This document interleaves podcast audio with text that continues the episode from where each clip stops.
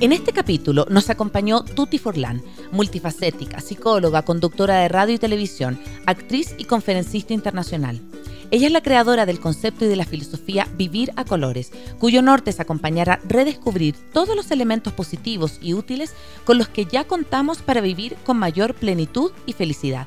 En este capítulo hablamos de cómo vivir entonces con mayor plenitud la maternidad, cómo dejar de lado la queja para abrirnos paso a la vulnerabilidad y al optimismo realista. Una invitación a mirarnos hacia el interior y poder compartir la mejor versión de nosotros mismos. Que la disfruten. Hola, soy Cone Aitken y yo Paz Dávila. Somos Maternidades Imperfectas, una plataforma que acompaña, empodera e inspira a las mujeres madres a vivir la maternidad como un espacio de autoconocimiento, fuerza y crecimiento personal. Guiamos a las madres desde la maternidad que vivimos hasta la que queremos vivir. Nos interesa reescribir las historias de las mujeres madres, reflexionando y visibilizando maternidades reales, honestas y diversas, alejadas de los juicios y los dogmas que pesan sobre nosotros. Queremos guiar a las mujeres a encontrar su propia voz en la maternidad, a ponerla a su favor y a convertirla en una experiencia de poder y de equilibrio. Nos ilusiona acompañarte a florecer en la maternidad. Bienvenidos.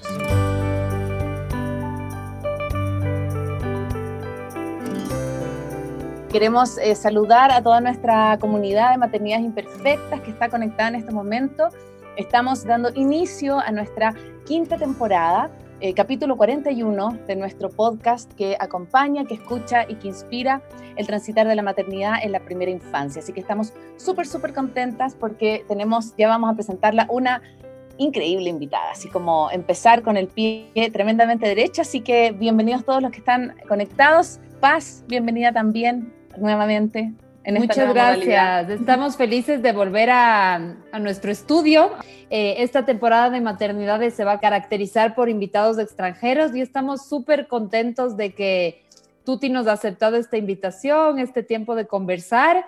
Nuestra propuesta siempre ha sido reflexionar en torno a la maternidad, eh, a las diferentes maternidades que existen, eh, sin ah, polarizarnos en una u otra tendencia, sino más bien eh, que haya cabida a toda esta cúmulo de experiencias, de aprendizajes, retos que significa la maternidad, desde la honestidad, desde el bienestar materno e infantil.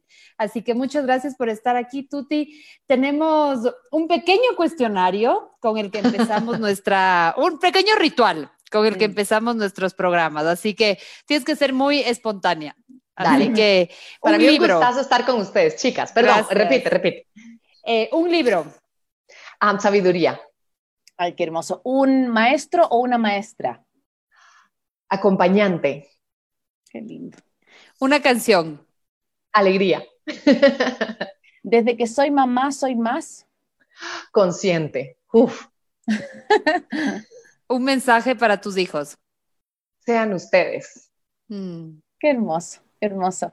Querida Tuti, y también antes de iniciar queríamos pedirte que tú misma te presentes, porque uno podría decir un montón de cosas tuyas. Eh, yo particularmente me declaro desde ya una fanática tuya de tu filosofía, así que para mí es un honor que estés acá, mi querida, y una alegría tremenda. Y, mm, pero nos encanta que los invitados se presenten, cómo les gustaría que los demás lo conozcan, qué quieren decir de ellos, así que todo tuyo este, este micrófono. Gracias, qué bella. Eh, pues hola a todos, a todas. Yo soy Tuti, Tuti Furlan, em, y soy una buscadora, y soy una caminante, y soy una mamá, y soy un ser humano en construcción, y, me gusta ir aprendiendo a hacer muchas cosas y a conocer muchas cosas. Eh, estudié psicología, em, he trabajado de comunicadora, creo que, eh, creo que mi esencia es comunicar y por eso hago todo lo que hago de la manera en como lo hago eh, y con quienes se dejen. qué hermoso, Sí, porque hay quienes no se dejan. Y está bien, cada quien quiere recibir los mensajes que quiere recibir en el momento en el que quiera recibirlos. Eh, me, gusta, me gusta creer que, que, la vida es más simple de lo que nos enseñaron vivirla, que mm. todo es más simple, y que por tantos condicionamientos y por tantas ideas y creencias y cosas que vamos heredando, incluso desde nuestra propia biología, a veces nos vamos encadenando a, complicaciones que no vale la pena engancharse. Y en esta búsqueda y en este descubrimiento de, simplificar la vida, eh, lo empecé a describir como vivir a colores. Y es mi filosofía, el recordarme que aún en los momentos grises, que aún en los negros profundos, hay por ahí colorcitos que nos ayudan a, seguir adelante y que le dan un sentido más grande a nuestra vida. Mm. Totalmente. Y con eso queríamos partir, Tuti, como tu filosofía, a mí me encanta vivir a colores, es como, eh, justamente veía tu, tu, masterclass y decías como no es un positivismo de encontrar todo bueno en la vida y estar así como eternamente happy, sino que tiene que ver con un montón de cosas que vamos a ir como desgranando en esta conversa. Pero plantea un poco, eh, siento yo como en lo, en lo esencial, como descubrir la grandeza que hay en ti, ahí en tu interior. ¿Cómo tú crees que se puede aplicar el vivir a colores en, esta, en este periodo de cuarentena? Que a veces nos dominan otras emociones que no necesariamente son la alegría o ser positivos o ser optimistas. Yo creo que mm, eh, la, primera vez que yo me planteé esta pregunta que tú me has dicho de, bueno, bueno, ahora es cuando vamos a aplicarlo, a ver si sirve, no es cómo hacer, em, a ver, ¿cómo, te, cómo, ¿cómo me explico mejor? La idea no es cómo alcanzar el vivir a colores a pesar de la cuarentena, sino cómo no usar, cómo no vivir a colores mientras estás en cuarentena, siendo una herramienta, siendo, eh, me explico, es como, como que tú no supieras nadar entre aguas turbias y tienes un salvavidas al lado y dices, no, no, no, yo tengo que aprender a nadar en aguas turbias antes de usar el salvavidas. No, o sea, lo lógico es que uses el salvavidas. Y entonces va a ser más fácil transitar esas aguas turbias. Igual es vivir a colores. El asunto es que hemos creído que estar bien es una consecuencia de que todo esté como nosotros queremos que esté. No es algo que viene desde dentro, no es algo que nosotros podemos crear y modificar desde dentro. A veces podemos y a veces no. Ojo, que la tuti no es aquí, no levito mientras mis hijas se pelean, no. Soy mamá. Real. Exacto, exacto. Entonces sí, también me enojo, también me frustro, pero cuanto más regreso a mí, más fácil me es incluso reconocer frente a mis hijas mis metidas de pata. Y creo que de esa forma también les estoy enseñando de vulnerabilidad y les estoy enseñando a reconocer sus propias emociones y a reconocer que todos somos humanos y que a veces podemos perder la cabeza y que lo importante cuando perdemos la cabeza es reconocerlo y, mm. y llegar con quien tal vez pudimos haber afectado y pedir una disculpa, por ejemplo, ¿no? Em, entonces creo que, el vivir a colores mm, es como, bueno, ahora más que nunca voy a poner atención en cómo desde adentro voy a generar esos colores, cómo desde dentro y con conciencia voy a poner atención en todo lo que sí tengo, en todas las bendiciones que claro que tenemos, porque, porque todo tiene que ver con ese significado y con esa perspectiva que tú le vas dando a tu vida. Es decir, puedes enfocarte en, lo decía en un videoblog hace unos días, te puedes enfocar en marcar el calendario de cuántos días llevas encerrada o puedes marcar el calendario poniéndole estrellitas y corazones porque esos días llevas de vida. Es lo mismo, son los mismos días, los ves como el encierro horrible que has tenido que vivir o los ves como la vida que te han regalado día tras día mientras hay una pandemia afuera. ¿Cómo lo ves?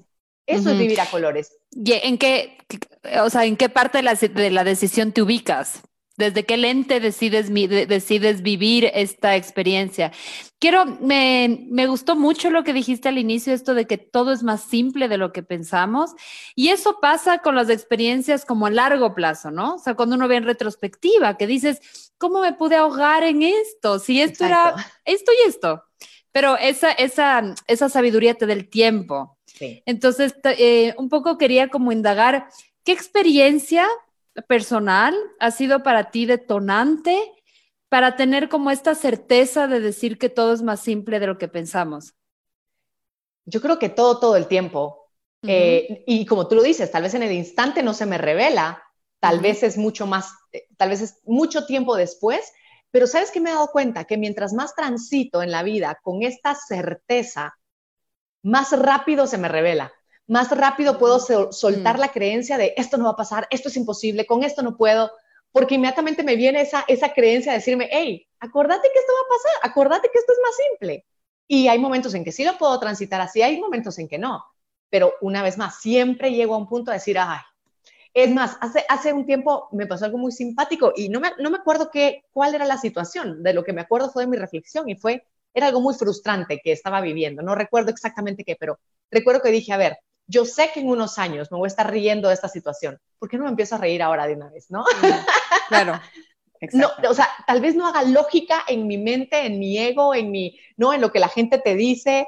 E, en ese momento tal vez no hacía lógica que yo me riera de esa situación cuando podía ser frustrante en ese momento, pero, pero podía tomar esa opción de reírme de eso en lugar de atormentarme por eso porque ante mí se mostraba claramente que yo no podía hacer nada al respecto. No recuerdo si fue una llanta pache, una cosa así tonta, ¿sabes? Pero, pero que en el momento estás con la cosa y tengo que llegar y mis hijas, y, ¿no? Y, está, y te atormentas tú con mil pensamientos. Y digo yo, eh, va a pasar, o sea, me estoy atormentando gratis y de esto me voy a reír mañana o pasado mañana o en unos años. Sí. E, entonces, eh, a ver, situaciones personales, yo creo que muchísimas y todo el tiempo. Eh, mm. Hace, hace al, al, empezar la cuarentena, yo creo que empecé así como con todo y, y, dije, sí, todo mi arsenal de optimismo y de, no, y lo puse a disposición de mi familia. Mm. Y claro, es un cambio igual, o sea, por mucho que la Tuti viva colores y la Tuti hable de optimismo y lo que quieras, es que como, como animales de costumbres que somos, sin, sin, sin querer insultar ni mucho menos, es que es un cambio drástico en nuestra forma de vivir y eso representa, sí o sí, un estrés, que tal vez no lo unos lo registramos más rápido que otros. Y mm. entonces en una de esas, como a las dos, tres semanas, ya sentía yo que estaba como, ¿sabes? Un poquito mm, sensible, como que notaba yo en mí que me enojaba más rápido, como que brincaban más vocecitas peleoneras en mi mente. Y dije, ah, estoy sensible, pero dije, no, ya, ya va a pasar, no le puse atención, no, no las quise ver en el momento. Y, y, es, y, como a los dos días o algo así, estábamos cocinando todos aquí en la, en la cocina y mi hija mayor dejó abierta la puerta del congelador. Yo, la verdad es que estaba en mi nube, me agaché, saqué algo de la refri y me levanté y me di en la cabeza, durísimo, durísimo. Y en ese momento me dolió y te juro que sentí como desde, no era el dolor de aquí el que me sacaba las lágrimas, era desde de adentro. total. Y dije, uff, aquí estás, ¿no? Aquí está todo acumulado. Lo que dije, bueno, lloremos, pues, ¿no? Entonces, ya me solté y me di cuenta que tenía todo eso acumulado. Fue mal, o sea, no me di cuenta en qué momento lo acumulé. A lo mejor yo solita con mi, con mi gana de, de estar lo más estable para mis hijas, de estar lo más optimista para mi familia, de, de poner lo mejor para mí, que está bien pero está bien también notar que todo eso se, se, fue acumulando, las cositas, los cambios que fui viviendo. Entonces ahora trato de estar mucho en contacto conmigo, de decir, a ver cómo vamos. Y si empiezo a sentirme otra vez incómoda, no, necesito mi momento para pensar, para tomar mi café, para, para no estresarme con que no se hicieron las camas, con que el lavatrastos quedó salpicado, con que, porque son tonteras que de alguna forma creímos que nos correspondían, ¿cierto? Mm y, somos aprensivas y lo hemos asociado con que si mi casa no está reluciente y saca así destellos, soy una mala madre. Y no tiene nada que ver una cosa con otra. Este, este paradigma de la perfección, ¿no? Exacto. Entonces, entonces aprendí a, mm. soltar muchas cosas y, a la fecha sigo viendo, nosotros sí seguimos en cuarentena, y a la fecha eh, sigo notando y sigo tratando de estar alerta de en qué cosas aún no he soltado qué cosas me ha costado todavía soltar. Y ese es mi gran trabajo, en ver dónde puedo ser un poquito más flexible para, para relajar a la tuti, porque cuando la tuti está más relajada, cuando está más libre, cuando se está cargando ella misma de menos cosas, es más fácil convivir con ella. Mm. es más fácil para mis hijas, es más fácil para mí, es más fácil para todos. Sí, y con eso yo también pienso, eh, hay una cosa como de, de, para las mamás, esto que tú decías, como de querer ser perfecta y como de, de, estar así como siempre bien, somos como el sostén emocional de la familia, entonces como queremos estar siempre para nuestro hijo, para el esposo, para la familia, para todo el mundo, y a veces nos olvidamos de estar para nosotros también, como esto que tú decías, como de, cuidarnos, de, hacernos cariño, de, contenernos a nosotros mismos. ¿Cómo también podemos generar estos cambios positivos, no solamente en nuestra vida, sino que en la manera de llevar la maternidad, que siento que tiene tanto juicio, tanto deber ser? Eh, es sobre exigencia propia. Total, total, sí. Em, yo creo que poco a poco lo vamos entendiendo. Aunque, aunque lo escuchemos, la primera vez que yo lo escuché, dice, sí, hace sentido, pero internalizarlo cuesta mucho porque tienes tantos peros aquí metidos que como que te vas frenando. Entonces, si yo te digo, bueno, si tú estás bien, tú vas a hacer lo mejor para tu familia y por lo tanto la familia va a estar bien, dices, pues sí, sí hace sentido, pero es que no tengo tiempo para mí, entonces ¿cómo voy a estar bien? ¿No? Entonces, es como difícil el, manejarlo. Em, Entonces yo creo que poco a poco simplemente con que te, te, lo vayas recordando de vez en cuando y lo vayas notando. No es que yo trate de estar bien para que ellos estén bien. Yo trato de estar bien porque yo quiero estar bien. O sea, ahí empiezo y no es egoísmo. Y me doy cuenta que cuando yo más trato yo de estar bien, teniendo mis momentitos, eh, haciendo lo que tengo que hacer o cuando lo necesito, pero procurándome a mí primero, veo que la cosa funciona más fácil. Entonces es más fácil porque, porque yo me encargo de lo que yo puedo. No es de, pero yo estoy haciendo este esfuerzo y ustedes inconscientes no se dan cuenta, ¿no? Porque si no les, les reclamamos a ellos, ¿sabes? Y los cargamos de culpas. Es, yo voy a hacer lo mejor que puedo y yo me voy a contener a mí y yo me voy a contemplar a mí. Y si yo estoy mejor, va a ser para mí también más fácil contener a quien necesite ser contenido cuando puedo, porque a veces tal vez yo tampoco puedo. Y decir, ¿sabes qué? Vas a tener que aprender tú a contenerte a ti mismo, porque es lo que nos va a tocar a todos tarde o temprano. Exacto. Eh, eso es como. Pero cuando la mamá da la pauta y lo hace, eso luego ya es un, es un ejemplo orgánico. Exacto. Ya, ya, ya cada uno se hace cargo de sus cargas en la casa. Exacto. Y no hay la mamá, porque usualmente la figura de la mamá es esta figura que como esta base emocional de todos, como que asume la responsabilidad emocional de todos. Y cuando la mamá hace ese detachment, digamos, eso genera un efecto dominó en toda la familia. Sí, y tenemos que saber que en ese momento en el que te en que en que decides ya no hacerte cargo de que tus hijos, tu esposo y el gato reaccionen bien, ¿no? O sea, que pasen bien la cuarentena. Exacto. Cuando haces eso, es muy posible que pasen dos cosas. Uno, que tú veas que pierden un poquito como ese, que, que, buscan, ¿no? hago? O dos, que lo resuelven mejor que cuando tú querías controlar. Y sabes que hace uno de los primeros capítulos que tuvimos hablamos del tema de la autoestima y lo ligado que está la autonomía, lo que dices al final el hecho de que ellos aprendan a resolverlo y que usualmente lo resuelven mejor porque se conocen más, conocen que les funciona más, eso genera autonomía, por ende autoestima. Exacto. Entonces eso es, darnos el permiso, perdón, de, soltar, de, decir, ok, no, no, yo no soy el titiritero de esta obra, obra. o sea, yo soy mi propio titiritero, es todo lo que puedo controlar y, voy a, y voy de alguna forma a hacer lo mejor que yo puedo porque lo mejor que puedo hacer por los otros es mostrarles cómo yo me encargo de mí, para que ojalá ellos lo aprendan y si no lo aprendan ya les tocará y ya aprenderán a hacerlo. Y no tiene nada que ver con que ellos no puedan, con que yo sea mala o con que yo haya educado mal o con que yo no sirva como mamá, porque eso es lo que generalmente nos achacamos de vuelta. Nos atacamos con la incapacidad del otro de manejar sus emociones y no tiene nada que ver. Qué rico poder decir, sus emociones y cómo lo maneja no tiene nada que ver con mi maternidad. sí. Si yo, si yo como ser humano me, me ocupo de mí, es más fácil que le esté modelando al otro cómo debe ocuparse del mismo.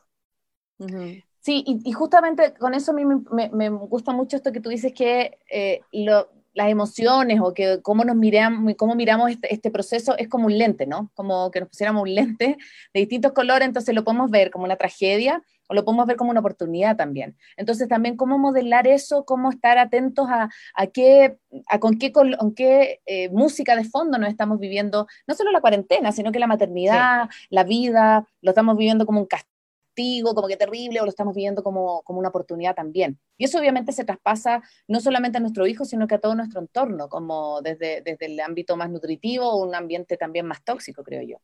Claro, y lo lindo, te das cuenta que no eres infalible. O sea, yo con, como me, hace mucha gracia cuando la gente dice, sí, es que usted parece que todo lo tiene resuelto, pues no, no lo tengo resuelto. Yo también de verdad me pasa lo que a todo mundo le pasa, pero lo interesante es que me doy cuenta con mucha satisfacción a veces que cuando a mí no me sale, cuando yo me pongo quejumbrosa, cuando yo me pongo a discutir por alguna razón, a veces saltan mis hijas a decirme, mamá, oye, lo puedes ver desde, desde esta otra perspectiva y no te hagas tantas bolas. Y yo, ¡Ah! no.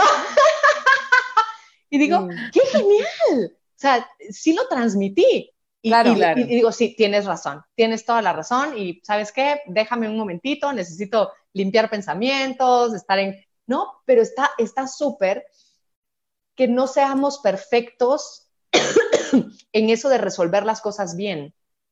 Porque si, si yo la tuti lo resuelvo todo bien, les pongo a mis hijas una carga enorme que mm. tienen que resolverlo todo bien.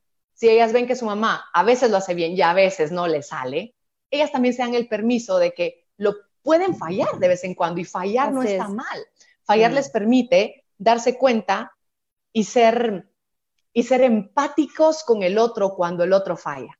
Y ese es un gran regalo también. Sí. Justo yendo a este concepto, quería hablar de este tema del optimismo realista. Eh, porque creo que es importante el balance. Yo pienso, por ejemplo, eh, amigas, amigas que se muestran infalibles, son amigas a las que uno no se acerca a contar cosas, eso no genera confianza realmente. Entonces, parte de mostrar, digamos, por una parte este optimismo, pero también con la valentía de ser vulnerable y honesto. Sigue, sigue, sigue, sigue. Quiero un poco que nos desarrolles esta, esta, mm, de alguna manera, esta dinámica de ser optimista, de esta filosofía de vivir a colores, pero sin dejar de lado eh, la honestidad y la transparencia, que también genera vínculo. Claro. Permíteme. No tomaba en cuenta que me iba a dar ataque de tos. Em, ya está. Ya conocieron mi cocina. Hiciste un tour, hiciste un tour por tu cocina. Un tour, rápidamente, ojalá lo hayan notado. Tienen que decirme dónde estaba el gusanito. Eh, fíjate que eh, em, entendimos muy mal y se empezó a hacer una mala fama del optimismo y del positivismo, definitivamente. Y entonces creímos que el optimismo era verlo todo bien. Eh, a mí me gusta usar mucho esta, esta imagen que, que nos han dicho y que nos creímos, me incluyo de ver el vaso medio lleno, medio vacío, ¿no? Si ves el vaso medio lleno, eres optimista, entonces todo tiene que estar bien, todo va a estar bien, todo es bueno, todo... Y no funciona así. Y encontré hace unos cuantos años una, una, una forma de entender esto del vaso de otra manera que me encantó. Y dice, el optimista no es el que ve el vaso medio lleno. El mm. optimista es el que puede ver el vaso vacío, darse cuenta que está vacío, decir que está vacío, pero ir a agarrar una jarra y llenarlo. Es decir, el optimista es, es precioso, porque no es solo el que ve las cosas bien, es el porque, que sabe porque el optimista falso es peor. O sea, no tiene ninguna base en la realidad, es como que molesta, no, no es genuino. Sí, sí, y mira, y yo creo que, que a veces necesitamos a lo mejor transitar por ese optimismo para llegar al balance que necesitamos encontrar. Entonces, quien está así de, sí, todo bien, todo bien, todo bien, mira, solito se va a dar cuenta que tiene que encontrar un balance. Pero qué bueno que está tratando de ver todo bien de alguna forma. Yo no me peleo tampoco con eso, pero entiendo que ya va a llegar él a su lugar, ¿no? Ya, ya lo va a encontrar, porque todo en la vida te, te va mostrando, todo te lo va mostrando. Cuando nos posicionamos en un lado, la vida solita se encarga de regresarte y a veces te regresas hasta el otro lado, o tú mismo te vas hasta el otro extremo y luego ya regresas y encuentras un balance mucho más sano. Entonces, el optimismo que a mí me gusta compartir es este, es las cosas pueden, tienes derecho y tienes, es buenísimo saber que las cosas no están bien. Es necesario que digas, wow, el vaso está vacío, a ver, te lo lleno. ¿Cómo hago yo? Es saber y tener la certeza que tú puedes hacer algo al respecto. ¿Qué es ese algo al respecto? Puede ser que des una idea, puede ser que solo tú te quedes calladito y estés en paz y con eso ya estás contribuyendo a la situación. Entonces, pero sabes que tu acción, que tu actitud, que tu decisión, que tu aporte sea gigante, sea económico, sea material, sea emocional, sea mental, sea espiritual, es algo. Es saber que tú puedes colaborar en algo a esa situación que no te está gustando. Ese es el optimista. Mm. Sí, y a veces cuesta eso, o sea, siento como que cuesta esto de, de asumir esta vulnerabilidad de que no estamos tan bien. ¿Ya? Como yo el otro día pensaba en la cuarentena, entonces decía como que tenemos que ser los súper confinados. Entonces tenemos que tomar un curso online, tenemos que aprender un nuevo idioma, tenemos que hacer galletas con las guaguas. Yo he tratado de hacer galletas dos veces, Tuti, y las dos veces se me han quemado, en, estado de ladrillo, pero lo he intentado.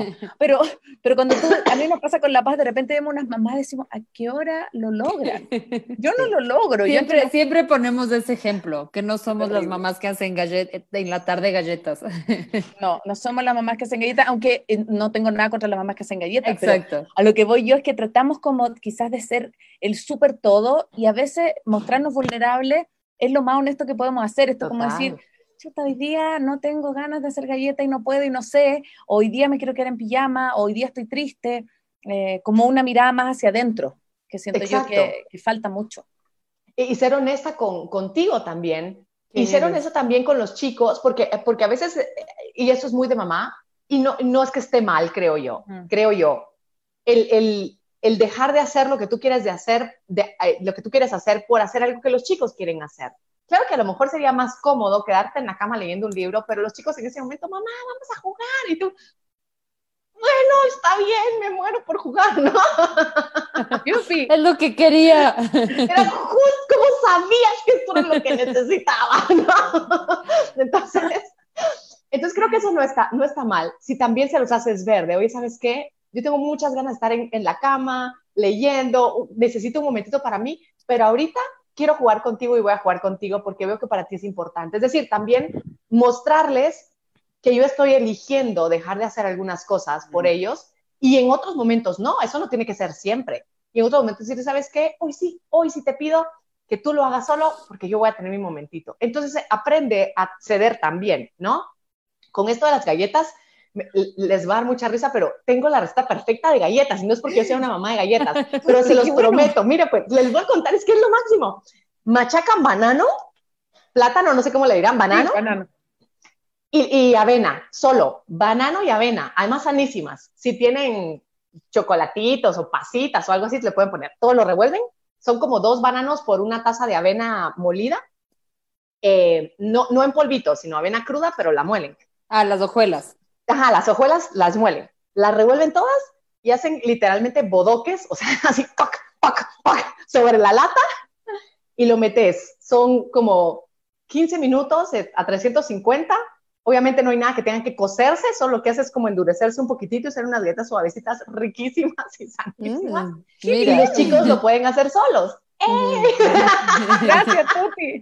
Eso lo a como ladrillo. Exacto, exacto. Solo hay que mm. controlar lo, del horno y eso nada más, pero, pero, pero eso de verdad ha sido para mí una de las salvaciones de equipo. Yo también, claro, empecé la cuarentena y dije, ahora sí, es más, empezó la cuarentena y yo también hice algo parecido. Y dije, chicas, ¿por qué no a la semana, una semana cada uno se encarga de investigar un país, su comida, no sé qué, así aprendemos todo? O sea, no, empezó el colegio y ahí se quedó el plan. O sea, no, a duras penas pueden hacer, es claro, claro, claro. Exacto. ¿Cuántas hijas tienes, Tuti? ¿Qué edad tienen? Dos.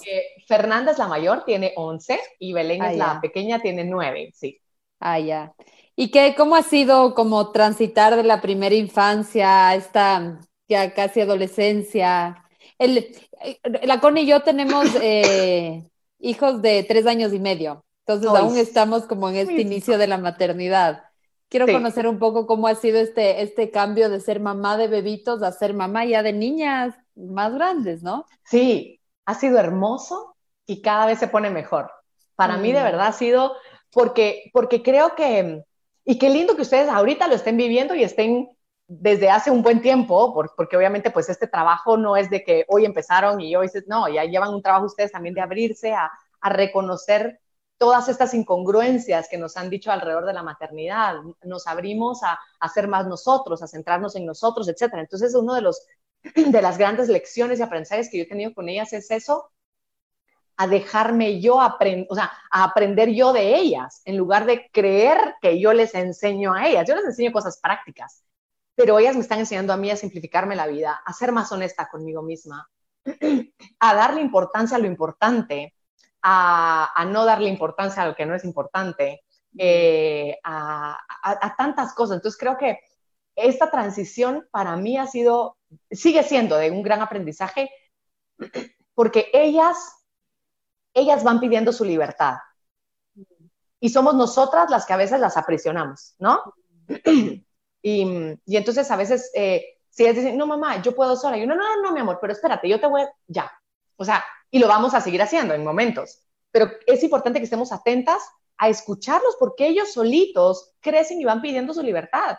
No, no, ahora yo, yo quiero, yo puedo. Y, y, por nosotros querer que salga perfecto, no les permitimos que ellos experimenten, que se equivoquen y que hagan. Y a la fecha, a mí me pasa.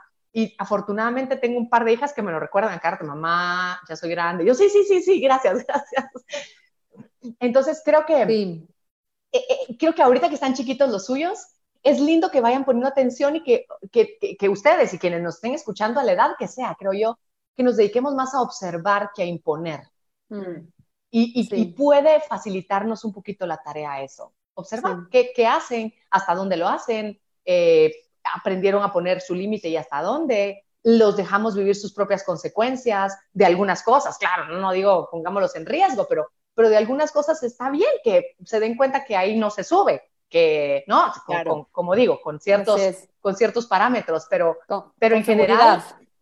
Sí, pa- para darles que ahí, ahí estamos nosotros. Y que si se equivocan no pasa nada, ya aprendiste, ya, y, y sin, y sin culparlos, porque, porque así nos educaron a nosotras, lo tengo clarísimo, con mucha culpa y muchas cosas, y, y no por mala onda de nuestros papás, sino Mm. porque así también los, lo aprendieron ellos.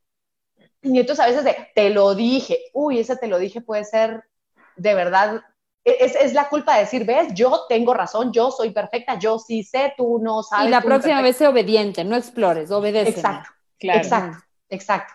En lugar de Ujú. decir, oye, ¿y qué aprendiste? Sí. Y, y me callo, o sea, aunque tenga todas las ganas del mundo de decirlo, te lo dije, niño, ¿verdad?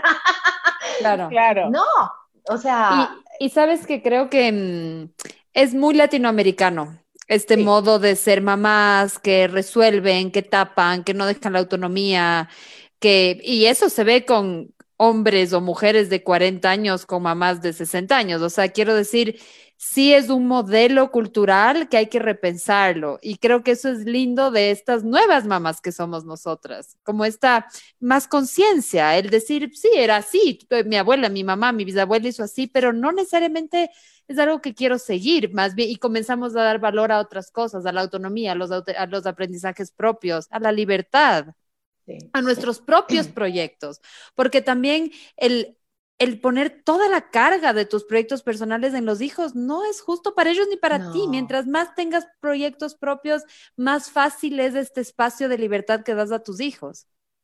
y que ellos vean que tú amas lo que haces, Ujú, No, Exacto. que, que, que haces algo que culpa de ellos, tú tienes que sacrificarte y hacer o dejar de hacer, les echas otra vez la culpa encima. Y qué feo cargar con la culpa de mi mamá es amargada por mi culpa, porque, porque como me ama, entonces se sacrifica y hace tal o cual cosa y por eso es así de amargada, pobrecita, ¿no? Pero, pero es que es mi culpa.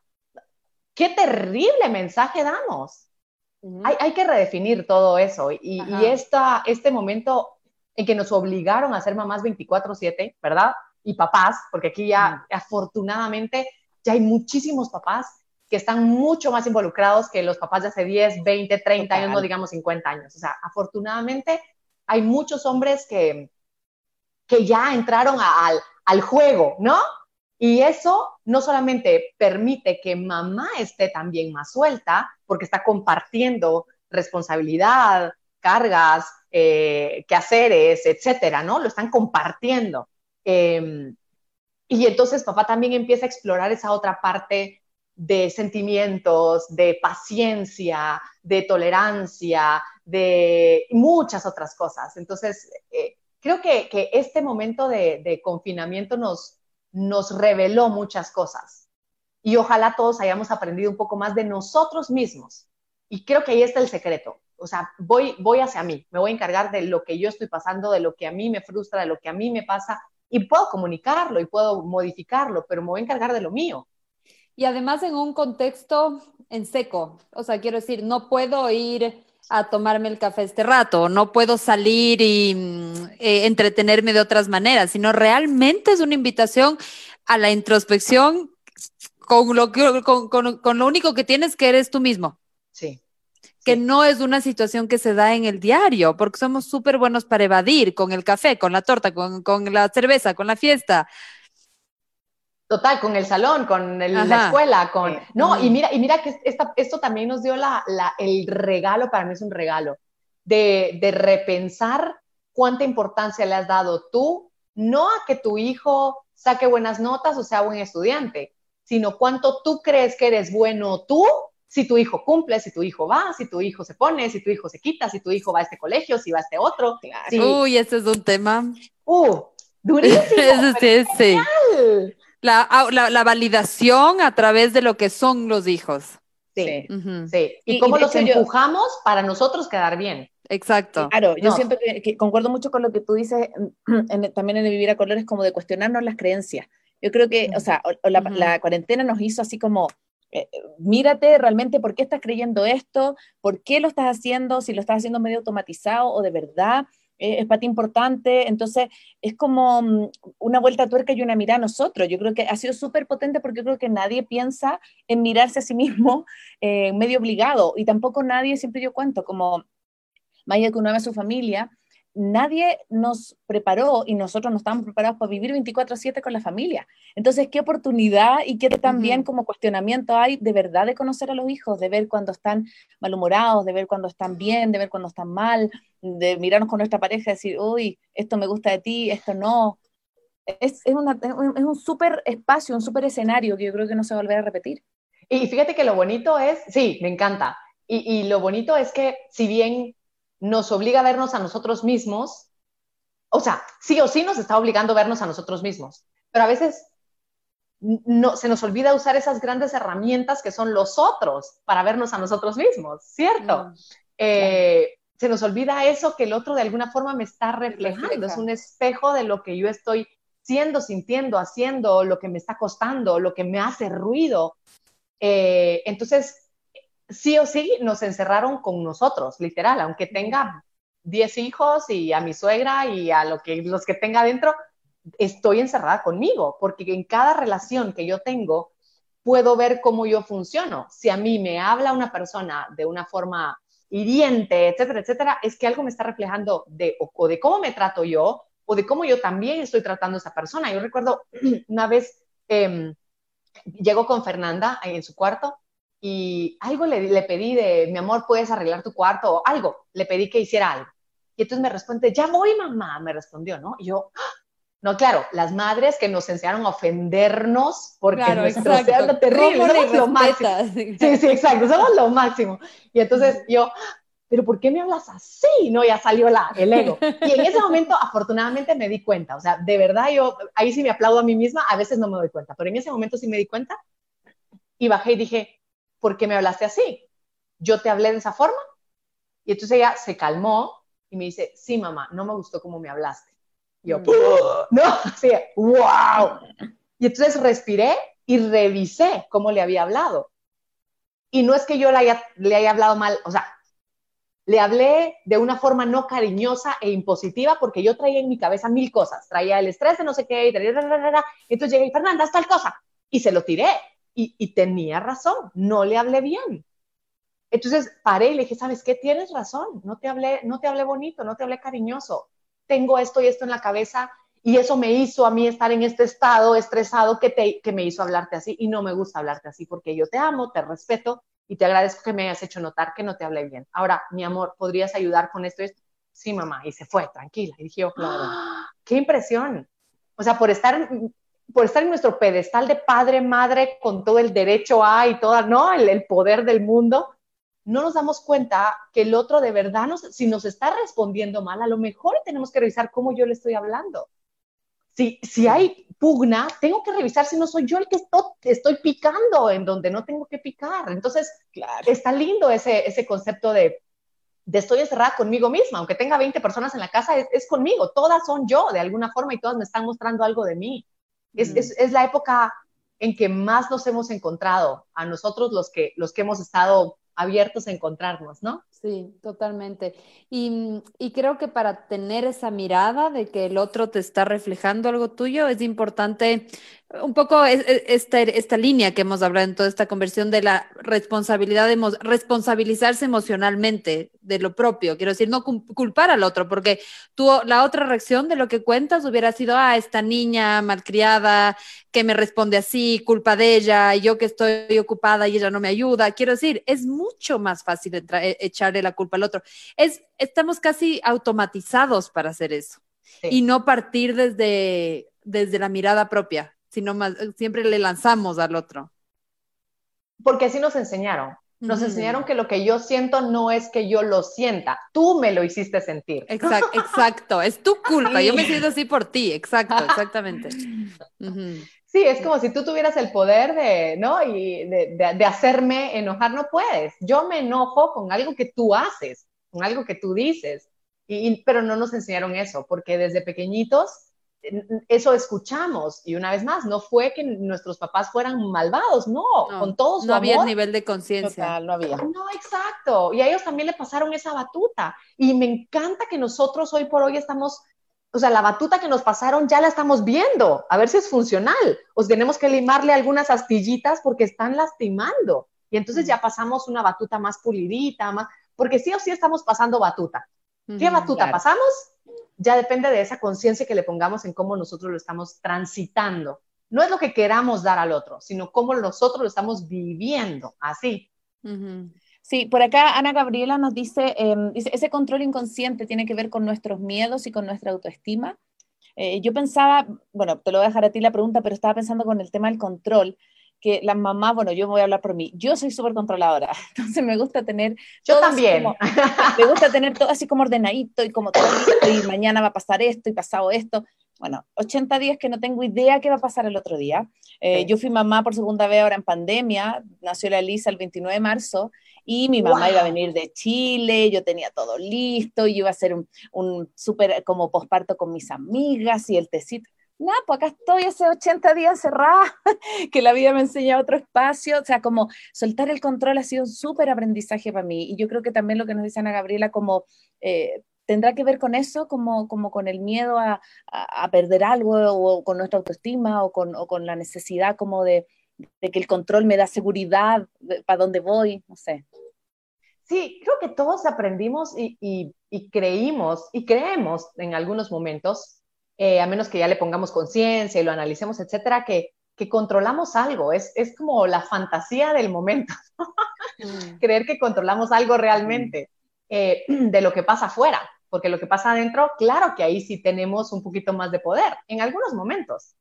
Y, y creo que ese control de lo que pasa afuera, esa fantasía de que controlamos, mejor dicho, lo que pasa afuera, número uno, a nuestro cerebro creo que le da estabilidad o sea, por un momentito. Entonces, por eso a veces me parece que cuando, si tú dices, bueno, yo voy a planear de aquí a cinco días tal cosa, mi cerebro descansa, por así decirlo, ¿no? Dice, ok, ya sé qué va a haber, pues siguiente, ¿no? Y ya se ocupa de otras cosas porque cree que eso ya es, pues, un hecho, ¿cierto? Pero realmente no tiene la certeza. Solo digamos que a nivel imaginario la tiene. Y por eso muchas veces cuando lanzamos un futuro, cuando nos inventamos un futuro, que es lo que generalmente hacemos en todo, porque no sabemos con certeza qué va a pasar en el futuro, ni siquiera dentro de una hora, no sabemos qué va a pasar en una hora. Creemos y eso nos da una cierta estabilidad. Pero cuando lanzamos, por ejemplo, de le escribí a alguien y no me ha respondido, el clásico, ¿no? Y entonces tú dices, ¡Ah! ¿qué pasará? Y entonces te empiezas a inventar, no, ya le caí mal, ya no me va a responder. Te inventas un futuro y eso a tu cerebro de alguna forma le explica ese espacio vacío que no entiende qué pasa. Y cuando se lo explica, entonces le dice, ah, ok, ya se asienta. El asunto es que si le pones un escenario terrible, se asienta en el enojo, en el odio, pero él está seguro que eso va a pasar, ¿no?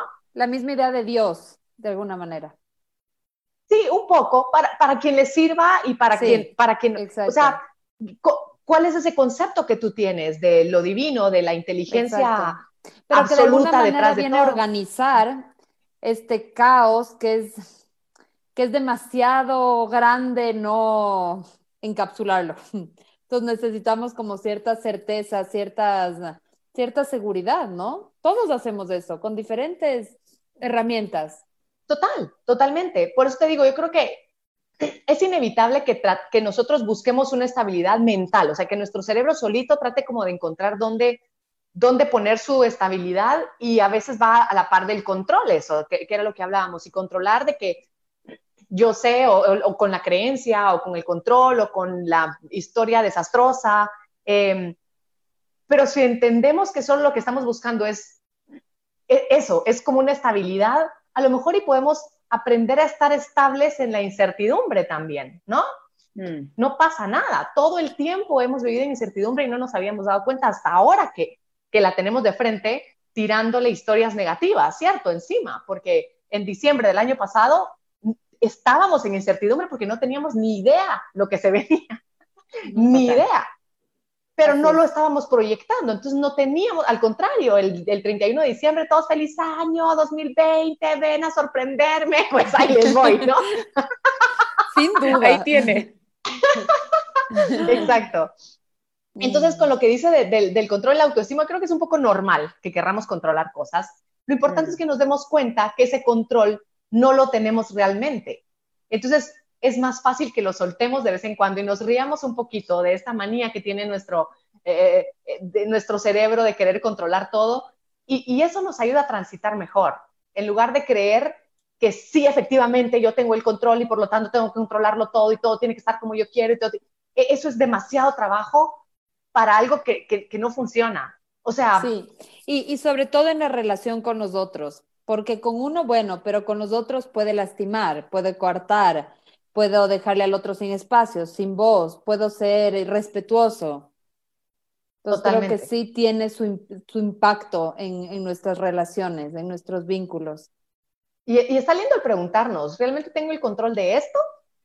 Y esperar, y esperar a ver, o sea, porque a veces decimos, sí, sí, lo tengo el control, ¿estás segura? O sea, 100%, 100, 100, 100%, así revisa, revisa, revisa, porque a veces sí creemos que lo controlamos y no lo controlamos. Mm. Claro. Eh, sí, es verdad. Entonces yo creo que yo controlo, no sé, no, ahorita no se me viene el, ejemplo, pero a veces yo sí creo que controlo incluso a otra persona, pero realmente no lo estoy controlando porque esa persona se controla a sí mismo, esa persona decide reaccionar según le convenga, si yo pego un grito o no. Por ejemplo, con los hijos, ya que estamos hablando entre mamás, si yo pego un grito y digo, me, me obedecen, ¿segura que yo lo controlo o esta personita decidió mejor retraerse por sus propios medios porque vio que era funcional si me retraigo. No, no, yo no lo controlo. Entonces, cuestionarnos el control es un regalo grandísimo que nos damos. Empezamos a mm. soltar y a soltar, a mm. aflojar, a reírnos un poco más, a frustrarnos un poquito también, porque claro que nos gusta creer que tenemos el control, pero no lo tenemos. Mm. Sí, yo siento que eso, ese, ese punto que tú, tú topaste recién me parece vital, porque yo siento que eh, si hay alguien, mucha gente lo dice, pero yo creo que siendo mamá, solo siendo mamá me di cuenta de, de los maestros que son los hijos como que te vienen a tocar ese punto donde tú tienes que aprender, donde no sé si te, eh, por ejemplo, si te gusta dormir, va a estar como ese, ese, ese, tema de que no vaya a poder dormir tanto, si te gusta tu espacio. Están como yo siento siempre tocando un punto que tú te puedes reflejar en ellos, pero también es un acto de, de mucha como humildad y honestidad porque no son tuyos, o sea, más allá que sean tus hijos, esta cosa como del, del padre o de la figura de la madre, me tienes que hacer caso porque yo soy la madre, yo siento que también los niños vienen ahora con otro chip te lo cuestionan todo también. Si yo le digo, lo haces porque lo haces, va, a preguntarse, pero, pero ¿por qué? Mejor es como, ellos pueden entender desde la consecuencia. Mira, si no te lavas los dientes, te van a salir caries. Listo. Pero no te lavas los dientes porque la mamá lo dice. Porque yo digo. porque yo lo digo. Entonces hay una vuelta de tuerca también y que nos enseña mucho a nosotros como mamá, como papá, de poder como soltar eso también, de poder dejarlos a ellos ser y cuestionar y, y, y, enfrentarte, con, siempre obviamente con respeto, pero, pero me parece una súper oportunidad también. Mm. Total, y, con, y justo con eso de los dientes es un súper buen ejemplo porque incluso, aunque tú le digas, mira, te van a salir caries, puede ser que él diga, ok, no me importa, igual no me los lavo. Sí. Historia real, ¿eh? entonces, entonces, de verdad, es decir, ok, yo entiendo y yo no te puedo obligar, me gustaría que tú hicieras esto porque yo, con mi experiencia, sé que te puede pasar esto y cuando vayamos al dentista porque te duele la muela, te pueda doler y a mí no me gustaría, pero ¿sabes qué? Tú lo puedes experimentar por ti mismo.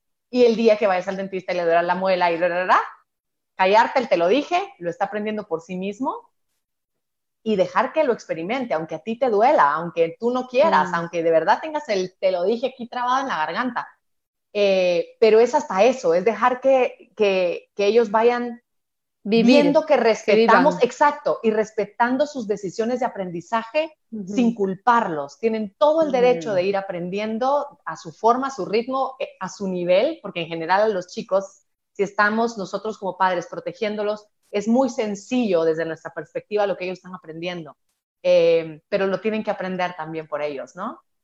Así es. Qué lindo, Tuti. Ha sido una, una charla súper bonita, fluida. Creo que hemos tocado. Ya se acabó. Nos quedan, nos quedan, unos cinco, cinco, cinco. Pero para ir cerrando, para ir despidiéndonos. Así que ha sido, creo que hemos tocado conceptos bien esenciales, eh, como cultura latinoamericana que tenemos de maternar también, este tema de la introspección. Yo recién hice una mm, certificación en el círculo de seguridad y donde más peso había era en esta reflexión como padre, o sea, reflexión de uno mismo, de y obviamente ahí uno se remonta a su infancia, la relación con sus propios papás, a la relación con pareja, pero es, es lo que decía antes Lacón, es realmente un, o sea, te, es una invitación para conocerte bien profundamente. Claro, fíjate que cuando, cuando yo tuve em, a mi primera hija, bueno, a las dos, creo que a las dos, en algún momento lo pensaba, ¿no? De sí, ya estoy preparada para traer a alguien al mundo y criarlo y educarlo y darle lo mejor, ¿no? Yo le voy a, voy a darle a la humanidad un buen ser humano. y con el tiempo me doy cuenta que realmente quienes le están dando a la humanidad un mejor ser humano son ellas. Están haciendo que yo sea un mejor ser humano. Y ese es el regalo de los hijos. O sea, no, no, no traemos hijos para darles buenos seres humanos al mundo, traemos hijos para que nos hagan mejores seres humanos a nosotros. Y ese es el regalo que los pequeños le dan al mundo, mejores papás. Sí, mm. me, me, me, gustó mucho lo que dijiste, porque yo creo que eso como de aprender, de, de, de, ser una mejor persona, como la mejor versión de uno mismo, yo me siento mucho mejor persona hace tres años que tengo a la Rafa, tres años y medio. Me siento como, claro, con mucha más frustración, con mucho más cuestionamiento. Nunca me había preguntado tantas cosas en mi vida, así como nunca había hecho un viaje interior tan grande, pero siento que eh, yo le agradezco eso, mucho eso, como, como que me permita mirarme, ¿sí? Como que me permita espejearme, ¿sí? sí. Y, y, yo quería, sí, tú antes de, de, cerrar, porque tratamos de que sea menos de una hora, porque decimos, nadie va a escuchar un podcast de una hora, pero es que está tan buena la conversa que necesito hacerte una sola pregunta Sí, sí la escuchan, sí la escuchan. Perdona. eh, bueno, eso a mí me gusta del podcast también, ¿no? Que te permite, si estás, no sé, cocinando, estás en el auto, escuchas un ratito, después escuchas otro, entonces va a quedar ahí como para la eternidad. Yo siento que, em, y tú lo dices en, tu, en tus charlas y todo, como que hay gente que te decía, ¿cómo puedes ser tan feliz? Te dicen así como, ¿Cómo puede estar así siempre, vivir a color y esta cosa como de, la mm. felicidad extrema? Pero yo siento que tu mensaje llega mucho y la gente lo, lo toma mucho desde lo positivo, como desde una influencia súper orgánica también, porque yo siento que no te la das de gurú, no eres como estos súper como eh, conferencistas a veces que uno ve que, que tienen así multitudes y solo lo sigues porque es la persona y no sabes ni siquiera lo que está hablando. ¿Por qué sientes que tu mensaje llega tanto? O, o, llega tan profundo en la gente? Como, ¿Cuál sientes que es como el, el corazón de ese mensaje que, que, hace que la gente te siga y, y le guste lo que tú quieras me, me, gusta explicarme ese fenómeno, porque cada quien sabrá su verdad mm. de por qué me escucha y por qué, y por qué sigue y comparte y me acompaña en el camino. Y me gusta pensar que es porque yo lo he vivido, es porque yo lo vivo, es porque, porque yo no trato de abrir la boca si yo no lo he comprobado. Trato mm. de, de no compartir algo que a mí no me funciona. Si hay algo que a mí no me resuena, no lo comparto porque, porque no va a tener autenticidad en lo que yo digo y en lo que yo hago. Em, porque trato con todo mi corazón de verdad de ser lo más auténtica, honesta, transparente en lo que soy, en lo que puedo y cada día camino un poquito más hacia esa autenticidad. No es que yo sea la imagen de la autenticidad andante. No, me falta mucho por recorrer, pero estoy en ese camino. Y entonces creo que al fin y al cabo, todos buscamos eso, estar bien con nosotros, estar bien con la vida, mientras nosotros estamos bien con nosotros adentro, independientemente de lo que esté pasando afuera. Y, no es de cuando logres tus dos millones en el banco vas a hacer, no, no, ese no, ese no es mi discurso, no, no creo eso tampoco. Mm y he ido aprendiendo a, reconciliarme con muchos conceptos y con muchas cosas, y eso es lo que comparto. Entonces creo que por ahí va la idea de que, de que la gente se sume a mi camino y que yo, y que me deje sumarle a, su propio mm. camino. Sí, qué lindo. Y se siente. qué lindas ustedes, qué de verdad.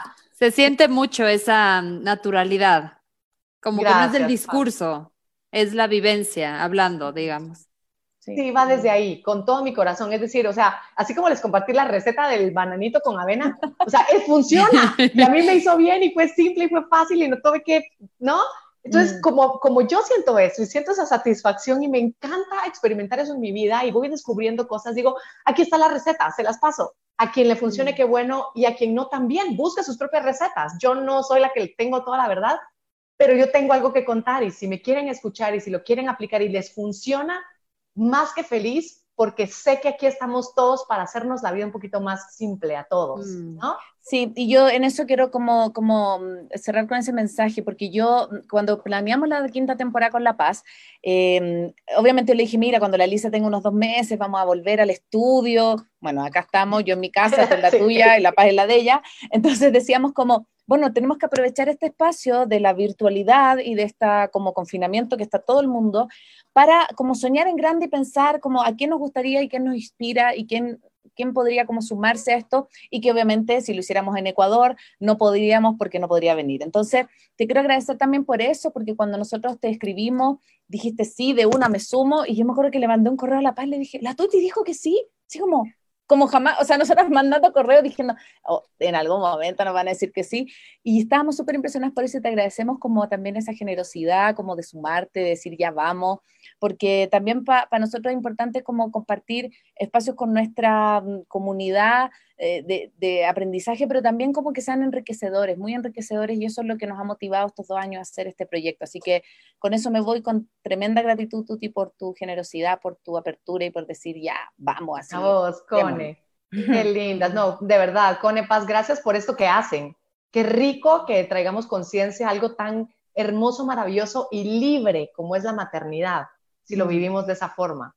Eh, así que gracias por hacer lo que hacen. De verdad, sigan adelante. Para mí un placer platicar con ustedes. Me disfruté muchísimo. Y a toda la comunidad de, de maternidades imperfectas, también un abrazo muy grande. Gracias, Tuti. Muchas gracias. Ha sido un regalo esta hora de conversar contigo. Así que mm, pronto vamos a subir, bueno, se queda esto en el Facebook Live, eh, en nuestro Facebook y también luego lo convertimos en formato podcast, así que lo pueden escuchar luego en iTunes, en Spotify Em, así que muchas gracias, me, voy muy inspirada con esta conversación y eh, como decía antes la con nuestros verbos en maternidades es acompañar, em, inspirar y escuchar. Así que bueno, hemos, hemos logrado todo esto. así que no, se no se olviden también de, bueno, de seguir a la Tuti, de estar ahí como atentas a las redes y eso, todos invitados a seguirnos y a, continuar también nutriéndose. Así que gracias, Tuti. Muchas, muchas, gracias. un placer. Cuídense, que estén muy bien. Gracias. gracias. Un besote. Chao, chao. Para ti también y para tu hija. Chao, chao. Soy Cone Aitken. Y yo, Paz Dávila. Gracias por regalarte este tiempo de autocuidado y crecimiento. Si quieres escuchar más capítulos y contenidos sobre maternidad y crianza, no olvides de encontrar nuestro podcast en iTunes y Spotify. Y a través de Radio Sucesos todos los domingos a las 12 del mediodía. Te esperamos.